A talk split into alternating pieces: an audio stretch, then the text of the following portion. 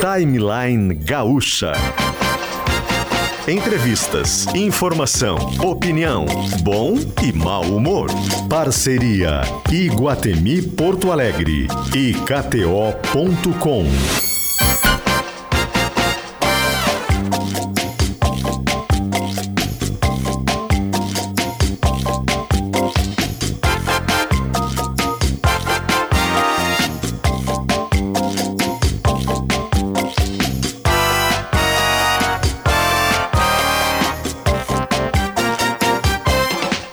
Luciano Potter, Mariana Secom e Paulo Germano. Assim começamos mais uma semana e mais um timeline. 10 horas e 8 minutos. Estamos no dia 17 de abril de 2023. 10 horas e 8 minutos. Agora sim, agora tá com cara de outono. A temperatura na capital do Rio Grande do Sul neste exato momento, numa manhã nublada, é de 20 graus. 20 graus agora a temperatura e o dia. O máximo de temperatura que a gente vai ter é 23 graus. Então, definitivamente acabou o verão. Pelo menos parece que é isso que está acontecendo. Este aqui é o timeline que chega junto nesta segunda-feira com o Iguatemi, 40 anos Iguatemi, com uma experiência gastronômica by Chef's Table, ingressos no Simpla. Mari PG, bom dia. Bom dia, Vocês Potter. Bom dia. são meus convidados, mentira, do Guatemi. Opa. Pra gente ir numa janta, nós três juntos com os nossos acompanhantes, Mas com todo Olha. prazer. tá? Hoje? Amanhã? Não, a gente vai marcar. Vai Tá. marcar certinho qual é a nossa noite. eu não então vou nem almoçar nesse já dia. reservem, tá? A gente vai estar lá e vai ter essa experiência gastronômica by Chef's Table. É só gente aqui, ó, padrão na cozinha. Ah, eu andei vendo uns stories, olha, pratos lindíssimos. É aquela coisa que a gente uma não tá explosão acostumado. né? de sabores. Como deveria ser a nossa vida todos os dias. Deveria, né? É, deveria ser assim. Enfim, ingressos no Simpla, não é só para nós três, né? É para você também. É só chegar no Simpla e procurar. Ou vai no site do Guatemi, guatemiportoalegre.com.br. Uma cena de novela viva aqui, uma cena muito bonita de uma, de uma dança ali, ó. Se vocês puderem acompanhar. Agora chegou Malhação no pai. Viva. Isso é malhação? É malhação. Ah, é, Malhação das Antigas, essa. Eu sei porque eu tô vendo ali no cantinho da tela, porque É, eu não, tá bem grande escrito mesmo. eu né, não assisti essa época. Lavínia Vlasak. Rodrigo Faro. Ah, Lavínia Vlasak foi minha ídola durante muito tempo. Que tá dando uma outra novela com ela, né? No Vale a Pena Ver de Novo, O Rei do Gado. Te lembra? Ah, é verdade. Que era uma baita novela. Essa música é muito nostálgica, essa trilha sonora de, de malhação. Foi ruim. Sobe o som, Augusto, vai. Não imagine que te quero mal, apenas não te quero mais. Isso é uma baita maneira de acabar o namoro. Eu não te quero mal. Mandando essa Eu só não te quero mais. É, exatamente o tema da letra é esse, né? Essa música é maravilhosa, né? Que o Lulu Santos, ele traz a disco music de volta ali nos anos 90. Eu e Assim, Memei, Memei eu. Ó, e essa é a cena. Galera, si- silêncio aí, por favor. Oi, pai. Ah, o pai chegou na casa que tava rolando uma festa. E- Esse ator, como é o nome dele? O Cecil Thierry, né? É. Procurar, eu tava preocupado com você. Quem nunca? Se liga nessa não, super coroa. Sua filha tá muito bem protegida. Super coroa. Agora, numa, numa olhada rápida da cena assim, ninguém vingou ali. É, a Lavínia é, ficou famosa. É, a Lavínia sim, a Lavínia sim. Ela não chegou a fazer muitas novelas, mas teve carreira como modelo, né? Então ela É. vingou. E o Cecil Thierry nem se fala, né? É, que ele morreu já há, É, morreu há, há- acho que há uns três anos. E o morreu Rodrigo... mesmo? Nós estamos matando ele? Morreu, morreu, morreu. E o Rodrigo Faro.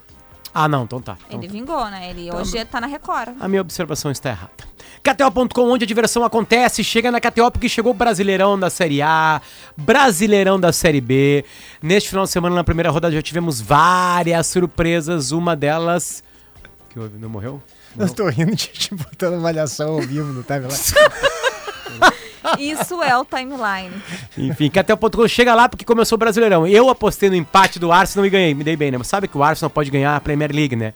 E ele tava disparado na frente, ele começou a entregar devagarinho. E a grande piada na Inglaterra é que nem os torcedores do Arsenal acreditam que eles vão ganhar. Então eles já estão sofrendo por antecedência, eles estão sofrendo porque estão em primeiro lugar. Lembra qual torcida, Mari? A do Inter. Exatamente, sempre, exatamente a sempre. mesma, a mesma coisa. Nós estamos em primeiro, não, não, vamos perder. Qual é- Quando é que nós vamos perder? Só essa aposta, enfim. Vai na KTO para se divertir, certo? Também com a gente, Stock Center, preço baixo com um toque a mais. Clínica Alfaman, disfunção erétil e ejaculação precoce tem tratamento, responsabilidade técnica. Cris Greco, CRM 34952. Também com a gente, segurança é ponto-chave na hora de construir ou reformar. contratando uma arquiteta ou um arquiteto, você tem ao seu lado um profissional habilitado, garantindo mais tranquilidade na sua obra ou reforma. É uma campanha do Conselho de Arquitetura e Urbanismo do Rio Grande do Sul, famoso KURS, e a gente muda o jazz com Italínia, móveis planejados, tudo o que você precisa para renovar a casa toda, Mari e PG. Tudo bem com vocês? Tudo ótimo, final de semana de descanso. No meu caso, estava de folga, descansei bastante. E bora começar mais uma semana com polêmicas, né, Paulo Germano? Polêmicas envolvendo o Isso, presidente Lula. Polêmicas envolvendo o presidente Lula, que teve na China e hoje, inclusive, eh, vai ser recebido o chanceler da Rússia pelo ministro aqui das Relações Exteriores, o Mauro Vieira, aqui no Brasil. E a gente vai conversar sobre isso, sobre essas polêmicas aí envolvendo as relações exteriores e, a- e a- e as relações internacionais do Brasil. É que durante essa viagem à China, o presidente Lula fez uma série de críticas aos Estados Unidos. Disse, por exemplo, que o, que o país norte-americano incentiva a continuidade da, da guerra da Ucrânia, atacou a hegemonia do dólar, insinuou também que os americanos estão pressionando o governo brasileiro a boicotar a China. E isso causou um mal-estar com o governo norte-americano. Tem vários. ah, Vários, várias fontes do governo americano aqui no Brasil dizendo que isso causou um mal-estar e é justamente sobre isso que a gente vai falar agora. Está na linha com a gente o professor do Instituto de Estudos Estratégicos e Relações Internacionais da Universidade Federal Fluminense e também pesquisador da Universidade de Harvard, nos Estados Unidos, professor Vitélio Brussolin. Professor Vitélio, muito, muito obrigado por voltar com a gente aqui no Timeline. A gente sempre pede para os nossos super convidados voltarem e o senhor voltou. Obrigado. Bom dia, Potter, Mari, PG. Bom Bom, dia. dia. a todos. É, só uma observação: é, pesquisador de Harvard nos Estados Unidos, mas nascido no Rio Grande do Sul com muito orgulho. É a parte mais importante do teu currículo. Eu acho também. É, eu acho que tem que mudar agora aqui, você fala assim, ó, gaúcho, né, de Erechim, professor, e assim vai, né? Enfim, É. Professor, ah, relações internacionais é um campo onde não há. Quer dizer, há muitas convicções e as convicções eh, se batem, né? Se, se, se, eh, se chocam, digamos assim, né? Como é que a gente consegue dar um tipo de opinião ah, equilibrada nesse sentido? Pois é, é, veja só, o acordo comercial do Brasil com a China interessa muito ao Brasil. né? A China é nosso maior parceiro comercial desde 2009, ultrapassou os Estados Unidos em 2009. Os Estados Unidos são o segundo maior parceiro comercial do Brasil. Uma frase muito conhecida em relações internacionais é que países não têm amigos, países têm interesses. E isso se verifica no, neste caso, né, da- dos acordos de 50 bilhões de reais do Brasil com a China. Agora, é, alguns dias antes da visita que estava programada para o fim de março do Lula ao Xi Jinping, é, o Xi Jinping esteve com Putin na Rússia. E aí nós temos um outro elemento nessa, nessa balança de poder que é a geopolítica, porque a viagem do Lula à China estava prevista desde o início do mandato. Mas depois da ida do Xi Jinping à Rússia, houve um fortalecimento geopolítico das relações entre China e Rússia. A percepção internacional é que a China usa a Rússia e a situação geopolítica da Ucrânia como um instrumento da sua política externa, fazendo mais pressão na Europa e nos Estados Unidos quando convém à China, assim como a China faz com a Coreia do Norte, na situação é, que envolve a Coreia do Sul e o Japão e os testes de mísseis da Coreia do Norte, já que a economia da Coreia do Norte é 90% dependente da China, a Coreia do Norte não é um país sustentável. Então, neste contexto todo, eh, está o Brasil procurando uma aproximação comercial, uma intensificação do, do comércio com a China, eh, mas é preciso levar em consideração as questões geopolíticas, especialmente porque o equipamento das Forças Armadas do Brasil, ou seja, a nossa política de defesa, depende dos equipamentos da OTAN. Os equipamentos que nós usamos nas nossas Forças Armadas são quase todos da OTAN. É, um dos poucos que não era, era o Gripen, que é o, o caça-jato que nós compramos da Suécia, mas agora a Suécia está entrando na OTAN também. Então, essas duas políticas, a política de defesa e a política externa, precisam caminhar juntas, Potter, Mari e PG. Uhum. E- Mas de, de, vai Não, lá, Mari, eu ia dizer, ah, é importante que o Brasil mantenha relações fortes com a China, com todo esse cuidado diplomático para também não se queimar com outras nações e instituições. Por exemplo, Lula falou que a Ucrânia tem culpa em parte pela guerra porque demonstrou interesse em ingressar na OTAN. É possível, professor, manter esse equilíbrio ou o governo brasileiro vai acabar se queimando com um dos lados? Ou, no caso, Lula se excedeu demais e criticou demais e não deveria? Pois é, Mari, eu acho que. Bom, o Lula já disse algumas vezes que está aprendendo sobre a guerra e que me parece que houve alguma assessoria nessa questão, especialmente porque a Ucrânia não poderia ingressar na OTAN. Desde 2014 tem uma guerra civil no Donbass e países em guerra, pelas regras da própria OTAN, não podem ingressar na, na organização. Essa guerra, aliás, ela foi começada pela própria Rússia quando invadiu a Crimeia, lá em 2014, e mandou o, o grupo de mercenários Wagner treinar pessoas lá no Donbass para se tornarem guerrilheiros. É, aqui a gente precisa ter em mente que é, existe muito interesse russo nessa questão. É, o, o, presidente é, pró-Rússia lá, que foi eleito em 2010, o Yanukovych, ele era favorável a um acordo comercial da Ucrânia com a União Europeia.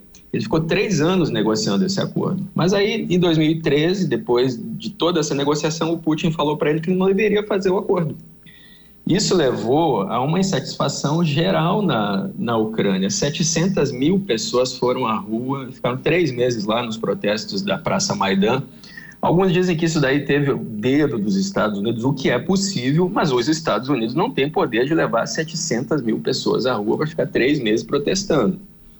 Aí no final da, das contas, no início de 2014, fevereiro de 2014, o Yanukovych fugiu para a Rússia e recebeu, sofreu um impeachment no meio do processo.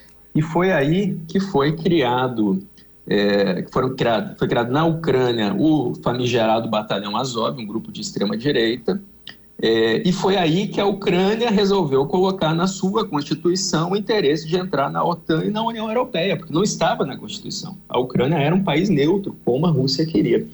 Aliás, a Ucrânia, em 94, entregou as suas armas nucleares para a Rússia, sendo que a própria Rússia, a China, os Estados Unidos, a França e o Reino Unido se garantiram a segurança da Ucrânia. Ou seja, se a Ucrânia não fosse neutra e se a Ucrânia ainda tivesse as armas nucleares, ela jamais teria sido invadida e nem teria é, perdido a Crimeia, que nesse momento é ocupada militarmente. Então existe toda uma questão histórica aí e a gente não pode afirmar que a Ucrânia é responsável por ter sido invadida. Isso é o mesmo que dizer que se alguém invade a sua casa, você é culpado por isso. Exato, culpar a vítima. É, é. Mas, professor, é, eu queria, assim, a gente começando pelo começo, assim, com o perdão da, da, da redundância, por que, que alguns governos é, preferem priorizar né, as relações com as economias dominantes, né, por exemplo, os Estados Unidos, normalmente, aqui no Brasil, pelo menos, está associado a uma, a uma, política externa mais relacionada à direita, né? o que não se confirma, por exemplo, em outros países, como Chile, por exemplo, mesmo com o governo de esquerda, tem relações muito boas com os Estados Unidos, mas outros governos preferem priorizar as relações com economias emergentes, né? Então, no governo Lula também havia sido assim lá atrás, né? Quando teve uma relação mais próxima com o Irã, por exemplo. O que eu queria que o senhor explicasse para a gente é o seguinte: quais são as vantagens e desvantagens dessas duas estratégias, né? Então, governos que priorizam as economias dominantes e governos que priorizam as relações com as economias emergentes. Bom, veja só, vou te falar a perspectiva de quem morou muitos anos nos Estados Unidos e que vai bastante para os Estados Unidos. É, atualmente, o governo dos Estados Unidos é um governo de esquerda. Uh, não é sempre que a direita se alinha com os Estados Unidos. E, e é importante que, para as relações internacionais de países, não seja levado em conta esse aspecto pessoal, de proximidade, uhum. ideológico, exatamente, proximidade entre dois presidentes. É importante que seja levado em consideração o interesse nacional. Eu vou te dar um exemplo para responder a tua resposta olhando para a China. A China é um país que tem uma estratégia de longo prazo, ela não tem interesse nesse momento de ir para a guerra contra ninguém, porque ela se beneficia do status quo, ela está crescendo 40 anos a 10% ao ano. Nos últimos anos ela cresceu menos por causa da Covid, da política de tolerância zero.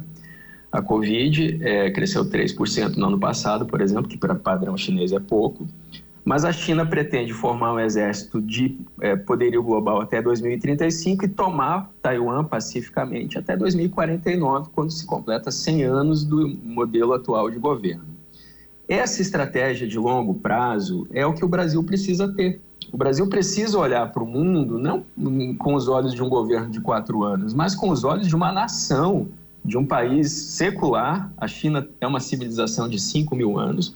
O Brasil tem os seus 500 anos, tem países jovens. Os Estados Unidos é um país tão jovem quanto o Brasil e hoje é líder mundial. Então, a, a, estratégia nacional brasileira, ela precisa ser uma estratégia de Estado e não uma estratégia política. E é neste sentido que o alinhamento ou a neutralidade com os países faz mais sentido para o Brasil. Vitério, mas, mas, desculpa, Potter, mas nesse caso específico, perdão, professor, eh, qual é a intenção do, do, do presidente Lula ao demonstrar esse certo alinhamento com a China e, e criticar os Estados Unidos? Ele está tá criticando, assim, sistematicamente nos últimos dias os americanos. Qual é a intenção dele? Onde é que ele quer chegar com essa estratégia? Algumas vezes em política externa você faz a finta para um lado para jogar a bola para o outro, vamos falar com a gíria do futebol. Então, na época da tentativa de acordo com o Irã, o Brasil procurava ter um papel mais relevante nas relações internacionais, que o Brasil sempre quis ter um assento permanente no Conselho de Segurança da ONU, mas ao mesmo tempo pressionando, por outro lado, procurava mostrar sua insatisfação com a, a, a falta de política externa dos Estados Unidos para a América do Sul. Porque vejam só, Existe uma questão importante aqui. A China não se tornou o maior parceiro comercial de quase todos os países da América do Sul por acaso. Isso é uma estratégia. E o fato dos Estados Unidos terem se retirado ou deixado esse espaço para a China é, um, é uma demonstração do crescimento da economia chinesa. Isso já aconteceu outras vezes na história, desde a Guerra do Peloponeso, é assim, com Atenas crescendo mais do que Esparta. Então, vejam, é, o interesse do presidente eu não sei, porque algumas vezes algumas declarações me parecem fora de contexto. Não precisaria, por exemplo. O Brasil poderia ter ido lá fazer comércio com a China, como fez, sem fazer, sem agredir. Até porque, vejam, há poucos dias esteve na China o presidente Macron, com 50 executivos para fazer negócio, e a presidente da Comissão Europeia, Ursula von der Leyen. O Macron, ele foi criticado por levar empresários para a China, porque dá a seguinte mensagem para a China: olha, indiferente da posição de vocês em relação à Rússia, a gente vai continuar fazendo negócios. Mas não foi só a França que fez isso. Em novembro do ano passado, o Olaf Scholz também foi para a China com empresários para fazer negócio, assim como o Lula fez agora. Qual é a postura da Ursula von der Leyen, da Comissão Europeia? Ela foi, ela pisou no freio. Ela disse: olha, é, dependendo do posicionamento da China, nós podemos rever o acordo comercial entre a União Europeia e China que foi assinado em 2020. Agora vejam só como isso interessa ao Brasil. Em meados desse ano, o presidente Lula vai à Europa, daqui a pouco tempo, tentar selar esse acordo comercial entre o Mercosul e a União Europeia, que, tá, que se tenta tirar da gaveta há 22 anos. Com certeza, as afirmações de que a União Europeia e os Estados Unidos armam a Ucrânia, porque na verdade é isso, né? Você, é, um país ser invadido e não poder se defender, é, não faz o menor sentido. Ele precisa ter instrumentos para se defender. Mas com certeza essas declarações ressoam mal na União Europeia e a gente vai ver os efeitos disso na tentativa do Lula de negociar esse acordo em meados desse ano. Vamos à vida real governo Bolsonaro, vou pegar os dois últimos governos que são bem diferentes, né? Uh, no governo Bolsonaro, de vez em quando, o presidente Bolsonaro dava algumas declarações, e aí todo mundo pensava que não sei o que, aí tinha uma coisa chamada vida real, chamada comércio. Os empresários chegavam e falavam assim: olha só, a gente vende muito frango né, para os países uh, muçulmanos. Aí o presidente pediu desculpa. Quando é que vem pedir desculpas o Lula? Quando os empresários começaram a perder dinheiro? Olha, é, eu não sei se os empresários vão começar a perder dinheiro. Você falou de frango, né?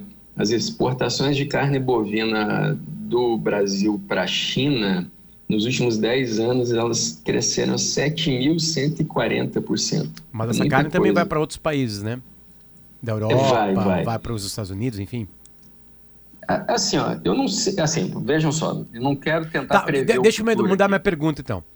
É, uhum. Que tipo de empresariado pode perder alguma coisa se a relação Estados Unidos e Brasil ruir? Ah, bom, eh, se a gente começar a sofrer sanções, vamos colocar assim, porque existe um interesse no mercado de microchips. Né? Quando veio para cá o Blinken, né, o secretário de Estado dos Estados Unidos, ele tentou estabelecer uma relação é, de produção de microchips é, dos Estados Unidos e do Brasil. O presidente Lula, quando foi à China, visitou as fábricas da Highway, que é uma empresa que é sancionada nos Estados Unidos. Ou seja, se o Brasil trouxer microchips da China para o Brasil, vai sofrer sanções dos Estados Unidos. Por outro lado, se os Estados Unidos colocarem suas fábricas de microchips no Brasil, existe uma cláusula contratual de que o Brasil não pode vender essas tecnologias para a China por 10 anos. E também não pode fazer negócio de equipamento te eletrônico, tecnológico, sem autorização dos Estados Unidos. Então, na área de alta tecnologia, que é uma coisa que interessa ao Brasil para se desenvolver, é, pode haver, vai, vai ter que ser feita uma escolha. O Brasil negociou 5G na China nesse momento. Nas outras áreas, se a gente for olhar para commodities, isso é muito menos relevante. Né? Carne de frango, carne bovina, é, soja, porque são commodities. Agora, as escolhas tecnológicas que o Brasil fizer na forma como o mundo se desglobaliza, porque é isso que está acontecendo, um, um, lado tenta impor sanções ao outro, esse tipo de escolha vai ter que ser feito. E quando for feito, deve sim gerar sanções do outro lado. E uh, Bom, gerou um desconforto diplomático essas declarações do Lula, mas no momento, conhecendo o governo Biden como o senhor conhece, é possível que o governo Biden tenha alguma atitude agora, professor? Ou vai esperar para ver como é que o governo Lula vai encaminhar os próximos meses do mandato? É muito provável que vai esperar, especialmente a ida do Lula à Europa. É, quando aqueles dois. Ah, navios iranianos militares, né, aquele porta-helicópteros e a fragata do Irã, atracaram no Rio de Janeiro, um pouco antes da, da ida da, do Lula a, aos Estados Unidos em fevereiro. Eles pediram autorização e aí o Lula esperou eles, ele fazer a viagem para autorizar. Mas quando aqueles navios de guerra atracaram, houve um pedido nos Estados Unidos pelo, pelo senador Ted Cruz, que é republicano, de aplicar sanções ao Brasil, né? É, então, neste momento, o pedido de sanções não vem do partido do Biden, vem do partido dos republicanos. O Biden esperou. Né? É, seria muito importante para o Brasil é, priorizar as relações comerciais, mas evitar fazer algumas declarações, porque dá a impressão de que o Brasil está se alinhando. Nesse momento, por exemplo, hoje mesmo, o Brasil recebe o Sergei Lavrov, o chanceler da Rússia, e vão, vão haver protestos é, em São Paulo, Rio de Janeiro, Curitiba e Brasília contra o Lavrov. É, então, é, é, importante que as, as declarações do Brasil sejam no sentido de uma neutralidade, mas que essas declarações não sejam totalmente alinhadas às reivindicações russas, porque até o momento é isso que vem sendo feito. Uhum. Deixa, deixa eu pegar os três pontos que o presidente falou e eu queria que o senhor falasse sobre isso rapidamente, respondesse para a gente. O presidente Lula criticou é, de uma maneira bem enfática a hegemonia do dólar no comércio internacional. Né? O que, que o senhor pensa disso? Bom, o dólar foi uma, um acordo feito em 1944, 4, Bretton Woods, né, nos Estados Unidos, porque os países usavam as próprias moedas no comércio internacional e desvalorizavam as moedas para ficar mais atrativos nas exportações. Então, ainda durante a Segunda Guerra, se chegou ao consenso do dólar. E ele era atrelado ao ouro, foi assim até a década de 70, depois perdeu o lastro. É natural que países grandes tentem fazer negociações comerciais sem dólar. Se, a gente juntar BRICS, por exemplo, é 41% da população mundial. É, agora, existe um risco, né? porque a China ela desvaloriza o yuan, sua moeda nacional, há muito tempo. O próprio Trump questionava isso, dizia que isso era protecionismo da, da China para suas próprias indústrias. Ah, então, se o Brasil, a China, a Rússia, a, a Índia e a África do Sul vão adotar alguma moeda para o bloco BRICS, isso tem que levar em consideração que a, a maior economia do bloco pode acabar influenciando as demais e esses países podem ficar frágeis. Beleza. Defendeu a China no embate com os Estados Unidos sobre Taiwan. Isso daí não é uma novidade, né? Só 13 países do mundo reconhecem Taiwan é, como independente. Nem os Estados Unidos reconhecem que Taiwan é independente, desde 1969. O que os Estados Unidos não admitem é que a China tome Taiwan à força, né, usando instrumentos de guerra, ou com sanções econômicas. Agora, vai haver eleições no, no, em Taiwan no início do ano que vem e é possível que um candidato pró-China seja eleito. E aí a China tomaria Taiwan pacificamente, que é onde os Estados Unidos não podem falar nada. Né? Tomaria Taiwan sem dar um único tiro. Inclusive porque a China não tem interesse em atacar Taiwan. Se forem destruídas as indústrias de Taiwan que produzem microchips, os 92% dos microchips mais avançados do mundo, com menos de 10 nanômetros, são produzidos ali. Se a China atacar e destruir aquilo ali, vão ser necessários 350 bilhões de dólares para reconstruir três anos e meio. Vai afetar todo o comércio mundial. O interesse da China é tomar de volta Taiwan, assumir o governo de Taiwan, vamos chamar assim, sem dar um único tiro. E o último, que é talvez a mais polêmica de todas, né? Ele atribuiu responsabilidade pela guerra da Rússia na Ucrânia aos Estados Unidos e Europa. E também disse que a Ucrânia, que foi atacada e invadida, ela é responsável pelo conflito. É, isso não é verdade, né? Isso, a Europa tentou evitar esse conflito o quanto deu, por mais que os Estados Unidos tenham interesse na região, enfraquecer a Rússia, claro que tem. É, a Ucrânia nem poderia ter ingressado na OTAN, não é possível. Não, professor, um assim, de... vamos, vamos tentar ir na uma camada assim, né? Porque é tão absurda a frase que certamente o governo brasileiro sabe disso. Eu acho que esse é o ponto. Quais são os objetivos é, disso, por que né? De, de, fazer essa equidade entre Ucrânia e Rússia, como se fossem igualmente responsáveis pela guerra. Essa, essa condescendência que tem implícita aí com a Rússia, que, que objetivo é? tem por trás Onde disso, tá? professor? Onde está a lógica disso?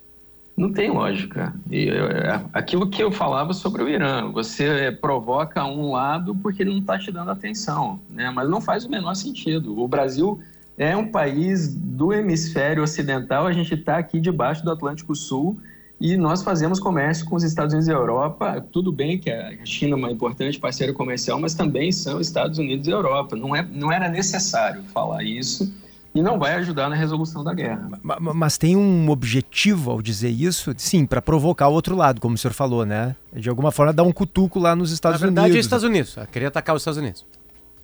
Eu tenho dúvidas se quando o Lula fala esse tipo de coisa, ele está jogando para o público externo ou interno dele. Né? Uhum. Parece mais uma política interna, parece mais um discurso para o público que, que o apoia dentro do Brasil mas gera transtornos internacionais para o Brasil que a gente não sabe ainda. A gente vai ter que esperar a ida dele para a Europa para saber o, o, nível dos danos sofridos. E, e, aliás, professor, na sua avaliação, qual é o, o, o papel real assim, do, do, Brasil nessa guerra, se é que ele tem algum, né? Porque também o presidente fala muito em atingir a paz e tal. Quais são as influências do Brasil uh, nesse sentido, se é que tem grandes influências? Então, veja só, os dois lados querem a paz. É, né? isso é de Clausewitz, né? O atacante, se ele puder, ele toma o país do oponente sem dar um único tiro, né? Um amante da paz, né? Inclusive porque aí não vai ter que reconstruir nada. É, agora, a Ucrânia não tem como aceitar perda de território. Veja, isso é proibido pela Carta da ONU, é anexação de território. Como é que o Brasil agiria se alguém viesse aqui e tomasse a Amazônia, 20% do território, e, e dissesse, não, você tem que é, não pode resistir, não pode lutar e ninguém vai te dar armas para se defender porque você é um país militarmente mais fraco. Não faz o menor sentido isso. É, então, é contra a Carta da ONU, não, seria, não poderia ser aceito algo assim, é contra toda a ordem internacional. É por isso que quando a Rússia fala é, em rever a ordem internacional, etc., ela está falando fora da Carta da ONU. É muito estranho que a Rússia e a China falem em reformas da ONU, porque a ONU, do jeito que ela foi é, feita, ela não admite esse tipo de coisa. Guerra de anexação é proibida. E, e guerra só pode ser feita com autorização do Conselho de Segurança. O que não, esse que é o problema, porque isso também não aconteceu em 2003, quando os Estados Unidos e Reino Unido invadiram o Iraque. Não aconteceu não acontece sistematicamente desde a década de 1950. É o descumprimento do artigo 27, parágrafo 3 da Carta da ONU. Agora, vejam, é, o Brasil, na resolução desse conflito, não tem muito o que fazer, porque a Ucrânia não vai a, a, aceitar perda de território sem que haja garantia de segurança. Qual é a garantia de segurança? Ingressar na OTAN, que a Rússia não aceita. Ao mesmo tempo, o Putin entrou numa guerra que ele não consegue ganhar. Ele queria que fosse uma guerra muito rápida. Como ela demorou muito, quanto mais o tempo passa, mais aqueles territórios ocupados se tornam vulneráveis. E, ao mesmo tempo, a OTAN se expandiu. A gente viu a Finlândia, aí, que foi um país neutro por quase 78 anos, ingressando na OTAN, exatamente o contrário do que o Putin queria, ou seja, uma derrota. A Finlândia que E faz agora a fronteira com a Suécia, Rússia, né? Neutra por mais de 200 anos. A Finlândia tem 1.340 quilômetros de fronteira com a, com a Rússia. É, Dobrou. É, Numa incrível coincidência, um fato internacional, já que a gente está conversando com o Vitério sobre, o professor Vitério sobre, sobre né, ambientes internacionais, a SpaceX, que é a empresa do, do Elon, Elon Musk, né, ele adiou nessa segunda-feira esse primeiro voo orbital da nave Starship. É, é apontada a nave como a, a mais poderosa da história, né, pela capacidade de transportar pessoas e cargas. E ela, a empresa disse que vai ser necessário um intervalo de pelo menos dois dias a partir de hoje para fazer uma segunda tentativa. Então ainda deve rolar essa semana. Teve um, um problema num propulso, E propulsor. eu, e eu tava olhando pela tela, eu senti que tinha um problema de pressurização numa válvula. Né, que É. parecia estar congelada, professor. Então eles vão ter que fazer um teste sobre Vão essa. ter que fazer um teste. essa válvula aí. Essa, esse foguete que a NASA tem interesse total porque pretende comprá-lo, né, para levar pe- homens e mulheres, enfim, à Lua em 2025 e dizem que pode ser o foguete usado para chegarmos a Marte também. Enfim. Professor, o senhor tá em Harvard, em Erechim? Onde tá agora? Ou pertinho da SpaceX? Não, nesse momento estou no Rio de Janeiro. Rio de Janeiro. Enfim. Então tá. Muito obrigado, volte sempre, tá? Muito obrigado pela sua calmaria sua, e a sua coloquialidade aqui pra pra falar de assuntos tão, tão pedregosos, digamos assim. É sempre um prazer conversar com vocês. Um abraço a todos os meus conterrâneos aí. Perfeito. Esse é o professor Vitélio Brustolin, gaúcho de Erechim, como ele disse, né? E professor do Instituto de Estu- Estudos Estratégicos e Relações Internacionais da Universidade Federal Fluminense, lá no Rio de Janeiro, onde ele está, também pesquisador da Universidade de Harvard. Na equipe técnica do programa hoje estão Domingos Sávio, Guilherme Germano, Pedro Castro e o homem que comanda a máquina, Augusto Silveira, na live, porque a gente está ao vivo, tá a Luísa Zenobini e o Rodrigo Mendonça. Na produção do programa Jax Machado, a gente vai e já volta, fica aí.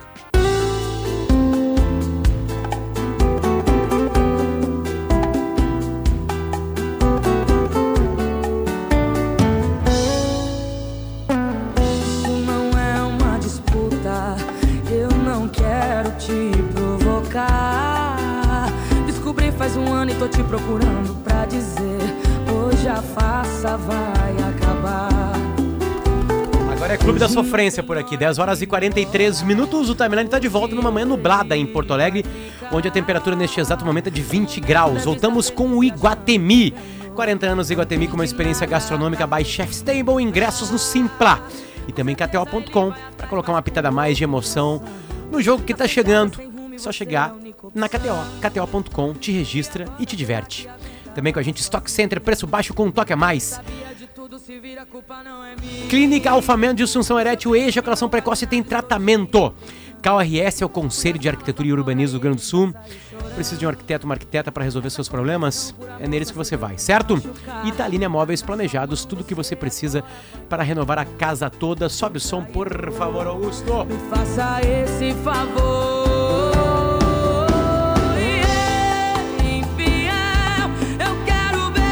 É muita sacanagem, né, Johnny? É muita sacanagem fazer tu pedir pra cantar em cima da Marília Mendonça às 10h44 de uma segunda-feira de manhã. Johnny Não, Hooker, tem tudo bem? não. Bom dia. E aí? Bom dia, gente. É um prazer estar aqui. É, 10 da manhã, 10 e meia da manhã não tem como não. Eu imagino, eu imagino. A gente, já, a gente já tem essa experiência, que uma vez a gente trouxe aqui no estúdio o Ma- o Matheus Natchergali, né? E ele assim, Sim. gente, 10 da manhã não dá. Pra nós, assim, artistas não dá. A gente ficou...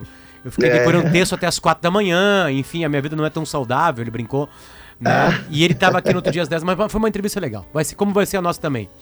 Johnny, Sim, sim. Bom, ah, Diga. se tem alguma coisa que tu mostra na tua obra, é a mistura completa, né?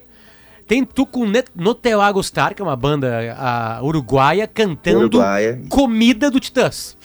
né? Aí tem o Clube da Sofrência, né? Marília Mendonça, enfim, músicas dela e mais alguns artistas, eu acho, né?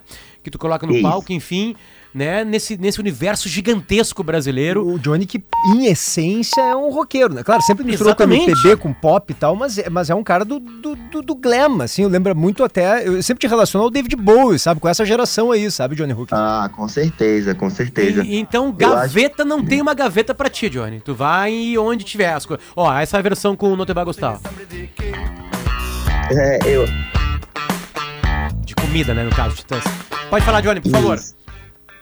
Ah, eu, eu acho que tem é, é, minha própria. O próprio começo da minha carreira lá em Recife. é, tem, tem muito essa coisa da mistura, né? Porque Recife é uma cidade onde você tem o brega, você tem o maracatu, você tem é, é, tantas expressões, né? Inclusive o Mangue Beat que eu acompanhei enquanto eu tava é, crescendo, quando eu era criança. É, eu, eu cheguei a conhecer Chico Sainz, enfim, quando eu era criança ele era amigo dos meus pais. Era meio que uma geração que todo mundo andava junto ali. Então, é, tem essa coisa assim de ter sido fundado por muitos gêneros diferentes, né? E Recife é uma cidade multicultural, né? E também tem a questão de, como você falou, David Bowie, meus os artistas que me inspiraram sempre, David Bowie, Caetano, Madonna, é, sempre foram artistas que passaram por muitas fases, né? Muitas, muitos estilos musicais. Então eu nunca me. Eu acho que eu sempre deixei o leque muito aberto, assim, pra. pra. Enfim, poder experimentar o que eu quisesse fazer na hora. Mas é como você falou, sempre tem essa base. essa base do rock, ela é forte, né? Mas aí eu vou passeando pelo pop, pela MPB, pela. É, e, e- e- a coisa da sofrência que vem muito forte desde sempre é porque Recife é uma cidade é, que meio que as origens do Brega, Reginaldo Rossi estão ali, né? É, o Brega em Recife é muito. O Brega em Recife é muito, muito forte, né? E a, é- a música romântica, né? A música de dor de cotovelo. Tem, a gente tem uma, até uma, uma pequena indústria em Recife de brega, de. É, é, que nem, não, nem chega muito no resto do Brasil como, como a, a sofrência do sertanejo chega, porque, enfim, não tem tanto dinheiro investido. Mas que tem uma, uma indústria forte de música romântica, brega, sofrência lá, tem. Johnny, Então, inclusive tem essa, é, essa versão tua de, de, de Pensa em Mim, que a gente tá ouvindo atrás do Leandro Leonardo, eu acho maravilhoso. Sobe um pouquinho, Augusto, pra gente ouvir, ó. Olha que beleza. Não, não liga pra ele, Isso. pra ele. E aí, é, essa versão, inclusive, a gente fez pra uma, uma série da Globo, Justiça. É, e, e é isso, assim, já fiz versão de Como Vai Você também, de Roberto Carlos. É, já fiz versão de Beija-Flor, de Embalada. Enfim, já fiz várias versões para de músicas românticas pra cinema, pra TV. É, e por conta do meu primeiro trabalho, né, Eu Vou Fazer Uma Macumba Pra Te Amarrar Maldito, ficou muito forte essa associação né? Eu tive, eu tive várias músicas é, com essa temática da sofrência romântica que, que, que, enfim, fizeram sucesso, foram trilha sonora de novela, foram trilha sonora de filme. E aí eu fui sendo chamado também para fazer essas outras, outras regravações de outras músicas românticas, Não, de outras sofrências. Johnny, isso é incrível. porque, ó, só, sobe um pouquinho o som, Augusto, por favor. Assim, eu consigo ver eu descornado num bar, Não, essa, essa né? versão. Com uma cerveja de garrafa 600, assim, né? Dentro daquele isoporzinho, né? Umas quatro pessoas no bar e, e a música tocando no talo, vai. Vamos ouvir, vamos ouvir. Não, não liga pra ele. E o sofrimento corroendo, aquela dor física, sabe? Num Sim. trago já. Você sabe que Não, eu. e tem todo um trabalho de jazz também nesse piano. É muito legal, cara. Muito legal. O que, que te deu pra fazer uma homenagem a Marília Mendonça? Conta pra gente. Então, eu, eu conheci Marília em 2018, né? é, numa premiação. E foi muito curioso, porque eu jamais imaginei que ela ouvia meu trabalho, gostava das minhas músicas. Eu já, eu já, admira, já a admirava muito e conhecia e etc, claro, né? Ela se tornou a maior artista do Brasil, a mais, é, pelo menos mediaticamente, né? Ela era mais conhecida. É, e foi muito engraçado, foi muito por acaso, assim, eu tava fumando um cigarro no, no canto, assim, ela chegou e me pediu um cigarro. Aí a gente fumou aquele cigarro juntos. E durante essa conversa ela pôde falar pra mim que ela conhecia meu trabalho, que ela admirava meu trabalho, porque assim que ela chegou, né, eu já fui falando, Marília, eu amo seu trabalho, parabéns, você tá arrasando, não sei o que lá. E aí ela falou, "Meu, eu, eu que amo seu trabalho, ela falou assim. e aí falou o nome de várias músicas, falou como é que é aquela mesma que não tem um pedacinho, falou como é que é aquela outra. E eu fiquei assim, admiradíssimo, né, com a cara assim, com o olho. Eu acho que ela até achou que eu tava é, muito incrédulo, porque no outro dia ela tá, devia estar indo pra algum show, pra alguma coisa, e ela gravou um vídeo cantando uma música minha e postou no, no Instagram. Enfim, essa era essa era Marília, eu acho, assim, que ela é, gostava de música mesmo, assim, não importava o gênero, sabe? Então, ela ouvia minhas músicas, ela fez, ela fez parceria com o Xamã, ela fez parceria com Gal Costa. Eu acho que no final do dia ela gostava de música, sabe? Ela- Era a paixão da vida dela. E, nesse, e esse ano, é, a gente que estava querendo fazer um show há, há algum tempo já, um show tributo, um show de homenagem e tal. É, e aí quando a gente foi fazer o, o brainstorming, né, os, os nomes que poderia ser, quando chegou em Marília a gente falou, não, Marília, porque é contemporânea, é, é, é, uma, é uma artista que eu conheci e essa coisa da sofrência, inclusive a música que ela cantou minha no, no- no- nos stories que ela postou na internet, é, tem tudo a ver. Tem muitos pontos na minha obra que conversam com isso, principalmente essa coisa da música romântica, da música sofrida, da música da sofrência. E aí foi uma delícia, né? Porque mergulhar nesse universo dela, eu acabei descobrindo que tem, na verdade, muito mais do que eu imaginava em comum nossas obras. É, e a gente conseguiu construir um repertório que é, passeia muito, assim, a metade, metade do repertório são músicas minhas, metade são delas, e aí tem outras surpresas, né, tem outras surpresas como essas regravações aí que, eu- que vocês estavam falando que eu já fiz. Johnny, então É. teu, teu show é dia 26 de abril, às 8 da Isso. noite, aqui no Teatro São Pedro.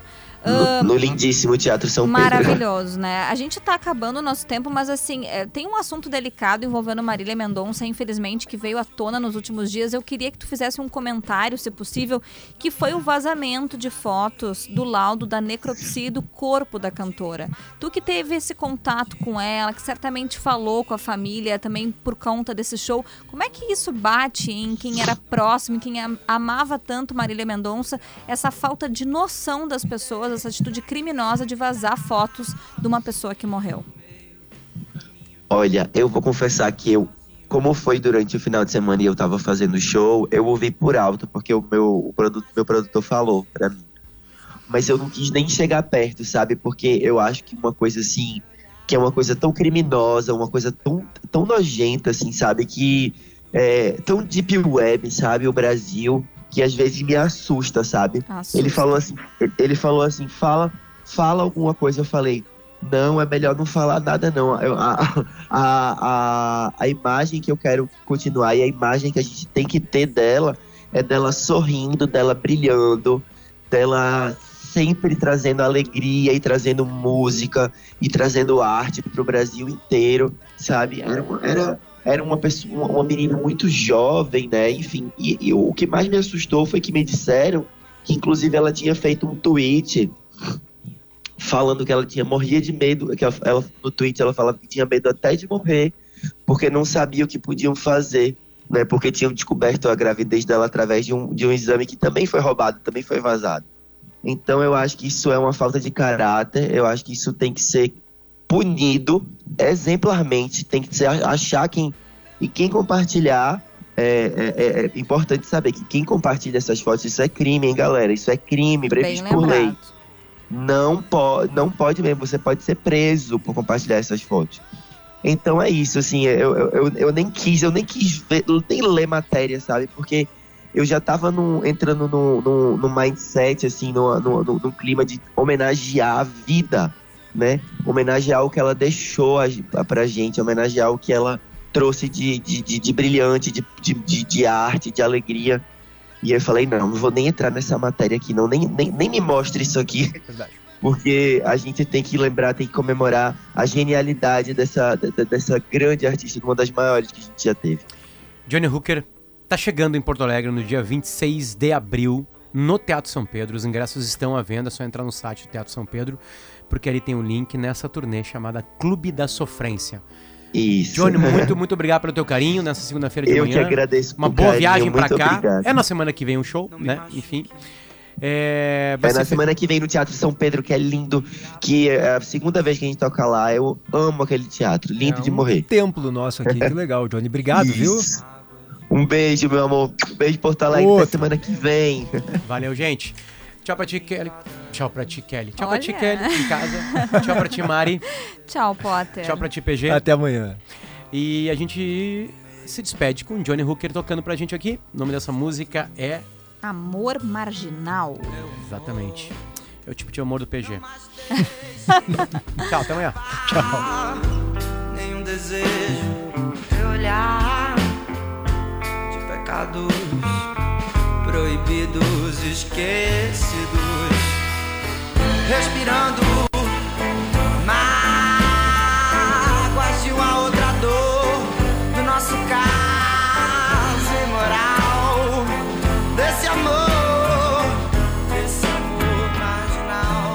Ouça a Gaúcha a qualquer momento e em todo lugar. O programa de hoje estará disponível em gaúchazh.com e no Spotify.